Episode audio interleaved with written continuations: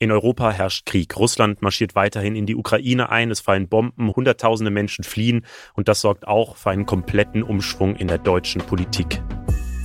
Hi, ich bin Leo, ich arbeite in der Funkzentrale in Mainz und wir verfolgen seit Dienstag natürlich intensiv den Krieg in der Ukraine.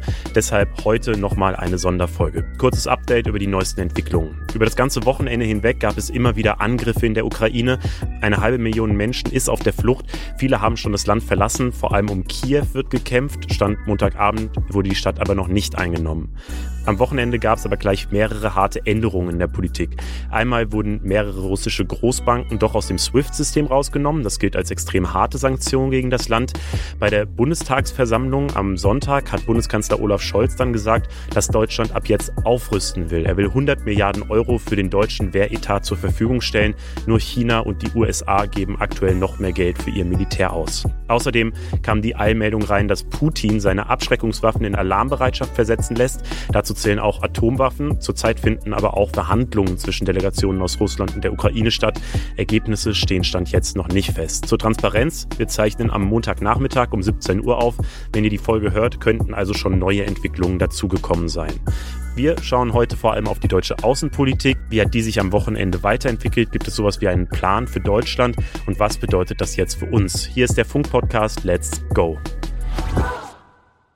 Und bei mir ist Jan Schippmann von unserem Politikformat Die da oben. Hi Jan, schön, dass du da bist. Moin.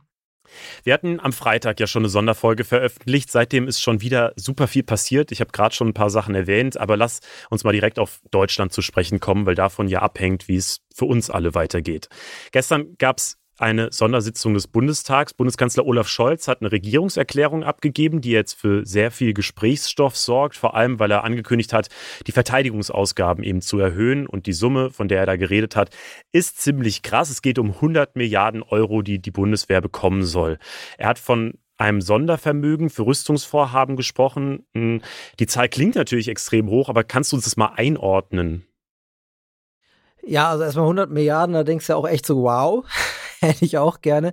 Ähm, also einfach nur mal so als, als äh, grobe Orientierung. Das, was jährlich an Verteidigungsausgaben rausgeht, das steigt seit vielen Jahren immer Schritt für Schritt.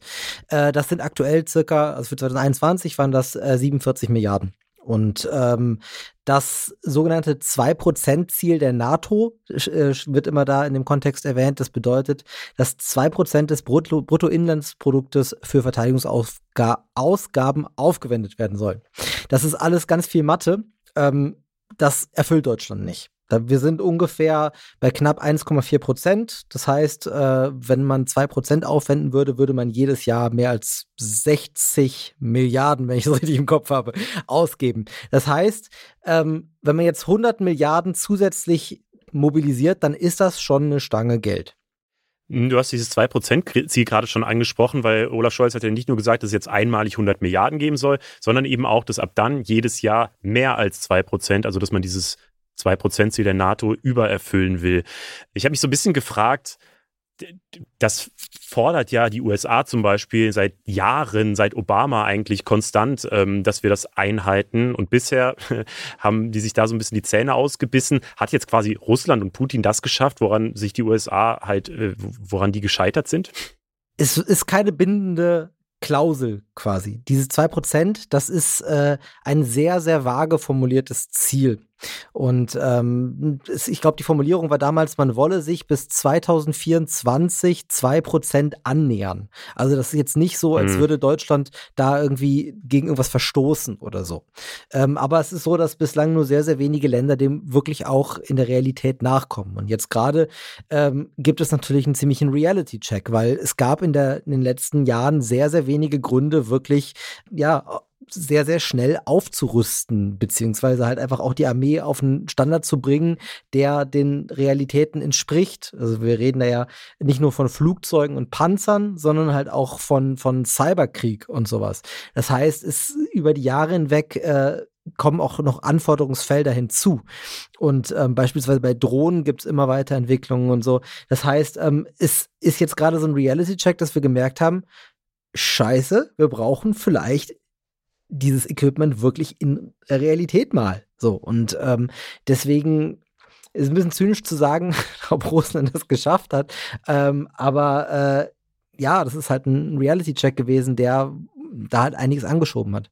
Aber es ist ja schon ein Mentalitätswandel auch innerhalb der deutschen Gesellschaft, weil jetzt jubeln, zumindest nehme ich das so wahr, relativ viele, ähm, die sagen, jo, endlich wird mal äh, reinvestiert in die Bundeswehr und endlich können wir uns dann vielleicht sogar verteidigen. Das hatte ich in den letzten Jahren nicht so das Gefühl, dass das viele gefordert haben. Da war ja schon immer diese Meldung auch, ja, die Bundeswehr ist super schlecht ausgerüstet und die, irgendwelche äh, ja, Gewehre oder irgendwelche Waffen funktionieren überhaupt nicht richtig. Und es war gefühlt allen so ein bisschen egal. Wie gut oder schlecht steht es denn deiner Meinung nach jetzt aktuell um die Bundeswehr überhaupt gerade, wenn man so Stand jetzt anguckt? Das ist super schwer zu sagen als Außen Außenstehender. Also es, es, kommen halt immer wieder diese Meldungen, halt irgendwie das Gewehr schießt schief oder das Flugzeug fliegt nicht und so.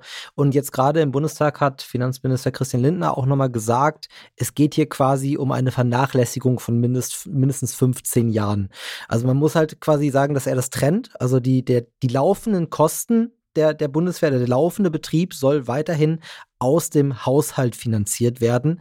Aber diese 100 Milliarden sollen halt quasi zu einer ja, einer Renovierung genutzt werden. Für, ja, da sind, da sind Flugzeuge, sind Panzer, aber halt, wie gesagt, auch eben ähm, Drohnen oder halt die, die äh, Kapazitäten, um Cyberangriffe abzuwehren. Das heißt, der Anspruch ist tatsächlich jetzt, so wie es kommuniziert wird, erstmal die Bundeswehr wirklich auch für den Ernstfall fit zu machen. Das heißt, das Ziel ist letztlich einmal halt wirklich auch so eine Ausrüstung zu haben, die dann auch funktioniert ähm, und die dann auch, falls Deutschland wirklich auch irgendwie in diesen Krieg reingezogen werden könnte, was ja erstmal nicht viele so sehen, aber was natürlich immer passieren kann, so dass Deutschland dann eben auch ähm, ja, sich mit verteidigen kann. Man muss natürlich in dem Kontext sagen, 100 Milliarden bringen auch bis morgen jetzt erstmal nichts. So, also für diesen spezifischen Konflikt, wie er in den nächsten ein, zwei, vier, sieben Wochen, keine Ahnung, wie lange das gehen soll, äh, der, der laufen würde, so schnell geben wir das gar nicht alles aus. So, das ist, das ist eine, eine Investition halt auch nachhaltig, um halt einfach auch in Europa oder halt auch als Teil der NATO Bündnisverpflichtungen erfüllen zu können überhaupt, auch in die Zukunft hinaus. Mhm. Jetzt ist das Ganze aber ja eine riesige Wende eigentlich für die Politik. Ich habe es gerade schon gesagt, auch in der Bevölkerung nehme ich das irgendwie so wahr. Ähm, wie, wie sieht denn das in der Regierung aus? Stehen die denn wirklich alle so geschlossen jetzt hinter Olaf Scholz und finden das gut, dass, ähm, dass wir jetzt tatsächlich aufrüsten? Würde ich tatsächlich so sagen. Also jetzt gerade in der Ampelregierung ähm, muss man sehen, dass zum Beispiel die FDP hat im Wahlkampf 2017 so, sogar schon ein 3%-Ziel mittelfristig gefordert. Also die FDP hat das schon sehr, sehr lange unterstützt. Ähm, die Werbeauftragte damals Eva Högel ähm, hat äh, da seit vielen, vielen Jahren auch, auch sich zu, positiv zu geäußert. Bei den Grünen hatte man immer so das Gefühl, also in der Vergangenheit früher, dass man, dass man da sehr drauf ja, erpicht war, ähm, da ja, finanziell ein bisschen runterzugehen. Allerdings muss man auch sagen, dass es da in den letzten Jahren, auch schon vor diesem Konflikt, jetzt immer einen gewissen Realismus gab. Und man muss auch sagen, jetzt aktuell wird auch immer davon gesprochen, es reicht nicht nur, da Geld reinzubuttern, man muss da halt auch äh, die Strukturen äh, neu aufstellen, man muss die Organisation straffen, man braucht eine effiziente Führung. Das geht alles Hand in Hand. So, also ich glaube schon, jetzt aktuell steht da die Ampelregierung sehr geschlossen hinter diesem Plan. Und wie sieht's mit den anderen Parteien aus? Weil ich hatte gesehen, dass die Union, und äh, Friedrich Merz hat da ja auch eine Rede äh, gehalten im Bundestag gestern zu, ähm, dass die sich auch hinter diesen Kurs größtenteils stellt. Ähm, die machen so ein bisschen, haben so ein bisschen Sorge, dass das über Schulden finanziert werden soll. Aber wie sieht's mit den anderen Parteien aus? Also gerade die Linke zum Beispiel ist ja sehr traditionell sehr pazifistisch eingestellt und grundsätzlich gegen Krieg. Ähm, ja, und wie sieht's mit der AfD aus? Also bei der, bei der Union ist es, wie du schon gesagt hast, eher die Frage der Finanzierung, wie das gemacht werden soll. Da müssten wir vielleicht gleich nochmal kurz zwei Sätze zu verlieren, weil dieses äh, Sondervermögen im Grundgesetz verankert werden soll. Und äh, dafür braucht es eine Zweidrittelmehrheit im Bundestag und dafür bräuchte die Ampel die Union. Das heißt, über diese Finanzierung wird noch gesprochen werden müssen. Das hat Merz auch so gesagt. Das kann man nicht mehr eben so irgendwie in der Regierungserklärung verlauten lassen. Dann muss über Details gesprochen werden und das ist soweit auch noch nicht wirklich spruchreif. Ähm, prinzipiell, dass mehr Geld für die Bundeswehr aufgewendet wird, ähm, da sind sie dafür. Irgendwie gerade die CDU-CSU-Fraktion hat sehr, sehr laut geklatscht an dieser Stelle äh, bei der Regierungserklärung.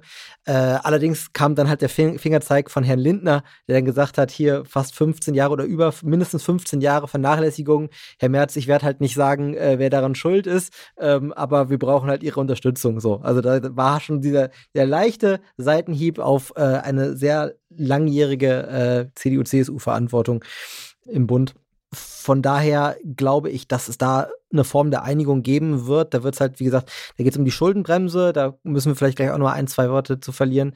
Die anderen Parteien, die Linke, ja, hält davon gar nichts. Sie, auch jetzt aktuell äh, geht es noch darum zu sagen, ja, möglichst abrüsten, wie es immer geframed wird. In diesem Falle finde ich sehr, sehr schwierig von Aufrüsten zu reden, weil das ja immer diese, diese Konnotation hat, dass man halt irgendwie ein Wettrüsten irgendwie anstrebt oder so. Ähm, das ist auf jeden Fall nicht der Plan der Linken. Dieses Geld ist viel zu viel aus deren Perspektive. Und ähm, generell ist der Verteidigungshaushalt auch äh, zu hoch, laut, laut Linkspartei. Äh, die AfD geht eher den Kurs der CDU-CSU, hat sogar schon verlauten lassen, dass deren Meinung nach die äh, Wehrpflicht wieder eingeführt werden solle. Äh, das geht halt noch mal weiter in die andere Richtung was da äh, in der Hinsicht passieren wird, äh, das, das steht in Sternen. Da würde ich jetzt erstmal sagen, dass das erstmal keine Rolle spielt. Die äh, Vorsitzende des Verteidigungsausschusses, Marie-Agnes Strack-Zimmermann von der FDP, hat schon gesagt, äh, es fehlt der Bundeswehr nicht an Personen, es fehlt der Bundeswehr an Ausrüstung. Und ich glaube auch, dass die Wehrpflicht erstmal nicht wieder reaktiviert werden würde. Mhm. Jetzt ähm, habe ich nach dieser Ankündigung, dass 100 Milliarden in die Bundeswehr gesteckt werden sollen, auch ganz oft die Kritik gelesen und gehört von Leuten, die gesagt, also die nicht verstehen, warum jetzt plötzlich so viel Geld einfach so locker gemacht werden kann, weil äh, man hätte ja das Geld auch schon früher mal nutzen können, um zum Beispiel in den Klimaschutz stecken können oder in die Bildung oder in was auch immer. Ähm, kann man sowas überhaupt miteinander vergleichen? Nee. Das ist halt sehr, sehr schwierig, weil die Schuldenbremse ist halt im Grundgesetz verankert und die regelt quasi, dass der Bund keine Schulden machen darf, äh, um seine Ausgaben zu finanzieren. Und es gibt halt Ausnahmen, unter anderem Naturkatastrophen oder halt irgendwie außergewöhnliche Notsituationen. Und ähm, beispielsweise in der Corona-Krise wurde das genutzt, um, um halt Schulden zu machen. Und äh, dafür muss halt eine Notsituation vorliegen, ähm, die Kontrolle des Staates muss ausgesetzt sein dazu und es muss die Finanzlage erheblich beeinträchtigen. Und deswegen kann man halt zum Beispiel jetzt nicht sagen, wir nehmen das Geld auf, um äh, Kredite für Bildung aufzunehmen, weil diese, diese, diese äh, Ausnahmeregelungen sind da nicht erfüllt. Und ähm, jetzt sagen viele dann irgendwie dann sowas wie, ja, aber die Banken konnte man halt auch retten, so irgendwie, das ging ja auch äh, in der Finanzkrise. Da muss man sagen, da gab es die Schuldenbremse in der Form noch nicht. So, das ist, ist, äh, ist halt schon, schon eine Weile her. Und beispielsweise die, die Lufthansa-Rettung war Teil der, der äh, Corona-Ausnahmeregelung. So. Ähm, jetzt geht das natürlich, das ist alles ein sehr, sehr, sehr komplizierter Bereich. Ähm, jetzt ist es so, dass ähm, 100 Milliarden werden nicht von jetzt auf gleich ausgegeben. Und es wäre rechtlich sehr, sehr, sehr schwierig zu sagen, okay, wir nehmen jetzt mal 100 Milliarden Kredite auf und packen das in, in einen Koffer und einen Tisch und finanzieren da die nächsten Jahre von. Deswegen will halt äh, Olaf Scholz das im Grundgesetz verankern das hatte ich eben gerade schon gesagt, für eine Grundgesetzänderung braucht es halt eine Zweidrittelmehrheit. Da soll zweckgebunden quasi dieses Sondervermögen äh, verankert werden. Und deswegen braucht halt die Ampel die Union. Und ähm, um diese Zweidrittelmehrheit im Bundestag zu bekommen, um das Grundgesetz zu ändern. Ähm, aber um auf deine Frage zurückzukommen, es kann man nicht vergleichen. Also mit, mit, das, das ist halt ein sehr, sehr, sehr ähm, ja, das ist, Finanzpolitik ist, das, das, ist mein absoluter Horror, so, da muss man sich sehr, sehr viel einlesen immer. Ähm, es ist halt super kompliziert. Also gerade auch was rechtssicher dabei ist. Ähm, beim Klimaschutz wird es ja auch immer, das hast du gerade schon angesprochen, Klimaschutz ist so eine Sache, ähm, da ist es, es, da müsste halt das Wasser halt auch in der Stadt schon stehen, damit die Notsituation da ist. So. Ähm, aber das ist halt auch im Endeffekt eine Frage, was zum Beispiel vor Gerichten Bestand hat und so. Aber das geht sehr, sehr weit. Wo kommt denn das Geld eigentlich her? Weil am Ende sind ja trotzdem auch Schulden. Richtig, man macht Schulden. Ähm, Sta Staatsschulden quasi. Ähm, aber wenn wir da jetzt das Fass aufmachen, okay, dann. Das geht halt ewig. Äh, fassen wir das Ganze nochmal zusammen. Die Bundesregierung hat jetzt, man kann es so zusammenfassen, glaube ich, einen richtig großen Kurswechsel hingelegt in der deutschen Verteidigungspolitik. Ähm, aber auch die Außenpolitik ist ja ganz spannend. Was äh, glaubst du, ändert sich denn in der deutschen Außenpolitik mit diesen Entscheidungen jetzt?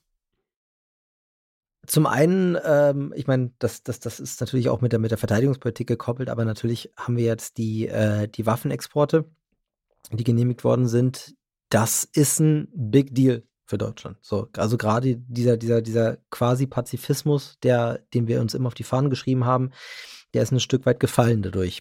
Und ähm, auf der anderen Seite, das hatte ich am Anfang schon gesagt, ist das natürlich ein krasser Reality-Check. So, also wer, ich glaube, viele sind in diesem Land lange davon ausgegangen, dass keine Kriegsgefahr bestehen würde. Und ähm, wenn man Außenpolitik in so einem neuen Licht macht und im Hinterkopf behält, was da jetzt gerade für Möglichkeiten jetzt gerade in Bezug auf Russland bestehen auf Dauer. Keiner weiß, wie sich das entwickelt. Keiner weiß, was Putin zuzutrauen ist. Dann macht man Außenpolitik, glaube ich, mit einer viel größeren Hypothek äh, im Hinterkopf. So, ähm, da äh, geht es auch viel um äh, auch Verlässlichkeit in Bündnissen, so, also jetzt gerade sowohl in der EU, aber auch in der NATO, äh, geht es, glaube ich, jetzt einfach ziemlich ans Eingemachte. So. Also das, das ich glaube, Reality Check beschreibt es, glaube ich, mit am besten, dass halt echt einige gemerkt haben, Mist, die, äh, die Situation, die reale Situation hier ist deutlich anders, als wir uns das ja, lange Zeit gedacht haben. Mhm, aber wenn du gerade bei den Bündnissen bist, ich habe schon so das Gefühl, dass jetzt ja gerade die Bündnisse so stark sind oder so einig sind zumindest, wie lange nicht und wie lange, wie viele das auch nicht vermutet hätten, wie es passieren könnte. Also sowohl die EU hat sich ja relativ fix auf Sanktionen gegen Russland geeinigt, wo vorher nicht klar war, dass das äh, so fix gehen könnte. Und auch die NATO zieht ja mehr an einem Strang, als man das vielleicht gedacht hätte. Zumindest habe ich das jetzt immer wieder von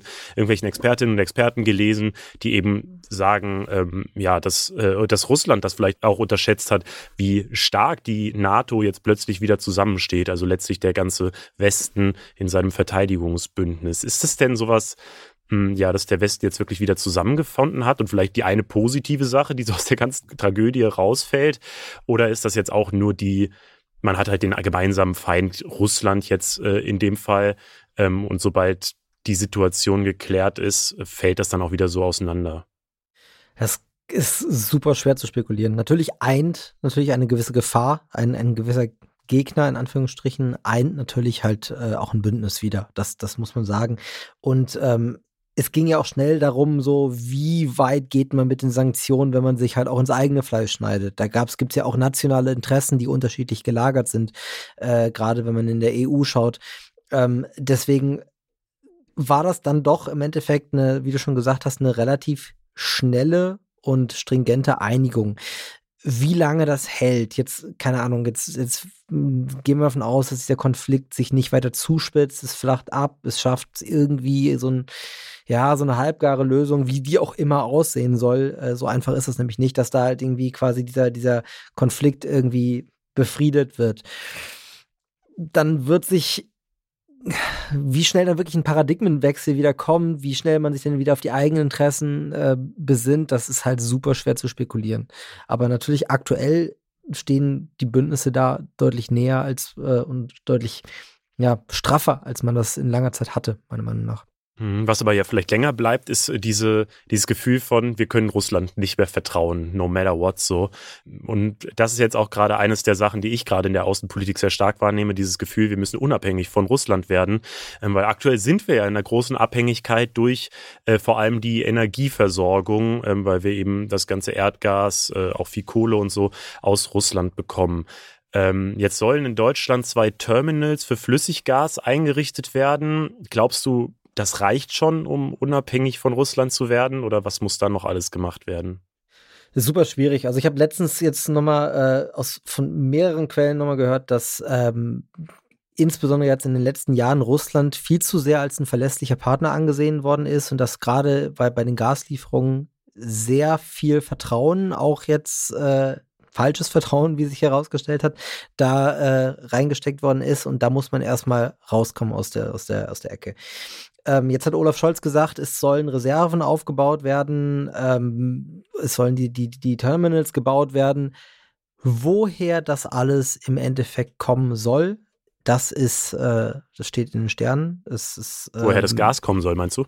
Genau, genau. Also woher, womit denn die Reserven aufgebaut werden sollen. Langfristig geht es natürlich darum, dass man, dass man die Erneuerbaren so schnell es geht ausbaut. Äh, Christian Lindner hat gestern nochmal gesagt, erneuerbare Energien sind Freiheitsenergien.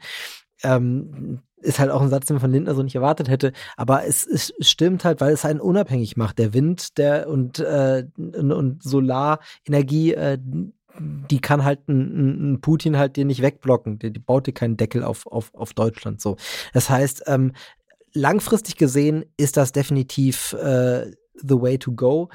Wie schnell es kurzfristig wird, da gibt es jetzt natürlich viel Diskussion drüber. Manche sagen zum Beispiel auch, dass Atomkraftwerke vielleicht einfach länger laufen sollten oder so. Da hat sich Robert Habeck sehr, sehr skeptisch zugeäußert schon. Also gerade die Betreiber sagen, der Abschaltungsprozess ist schon so weit vorangestritten, dass es eigentlich nicht machbar ist. So. Habeck meinte auch, das hätte ein wirklich großes Sicherheitsrisiko, jetzt auch einfach, weil halt einfach, wie gesagt, dieser Prozess schon vorangeschritten ist. Ich sehe das nicht als Option, aber ich bin, weiß Gott, auch kein, kein energiepolitischer Experte. Von daher, ähm, so wie das jetzt gerade klingt, glaube ich nicht, dass da auch noch in dem Bereich so ein krasser Paradigmenwechsel passieren wird. Aber irgendwas muss ja passieren, weil wenn man sagt, man will unabhängig von Russland werden und das ja auch relativ zeitnah, nächstes Jahr kommt halt wieder ein Winter, es wird wieder kalt und man muss irgendwie die Wohnung aufheizen können.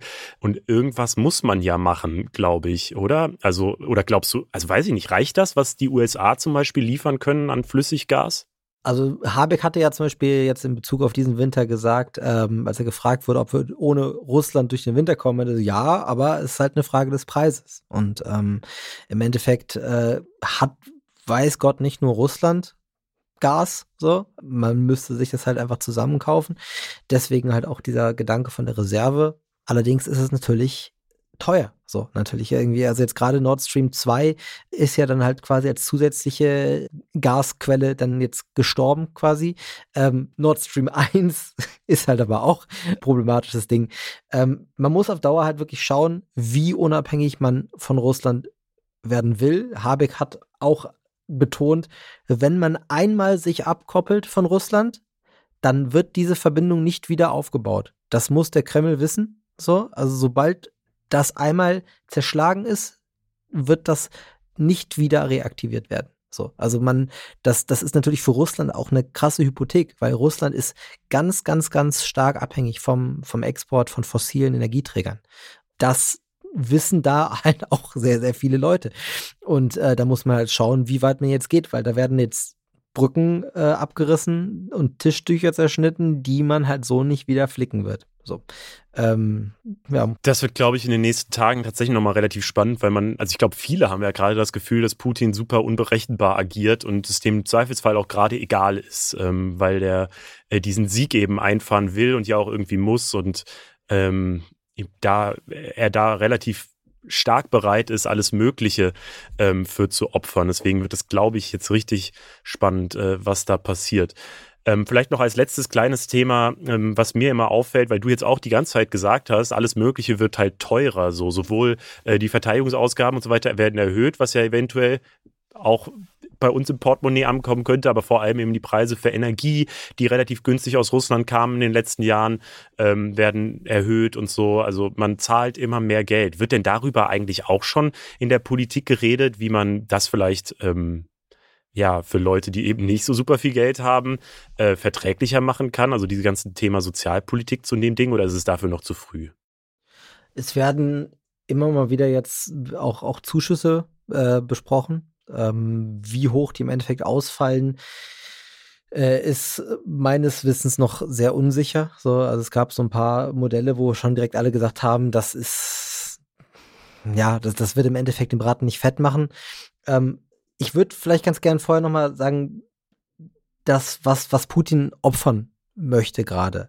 Anders gesagt, wo Putin bereit ist, was zu opfern.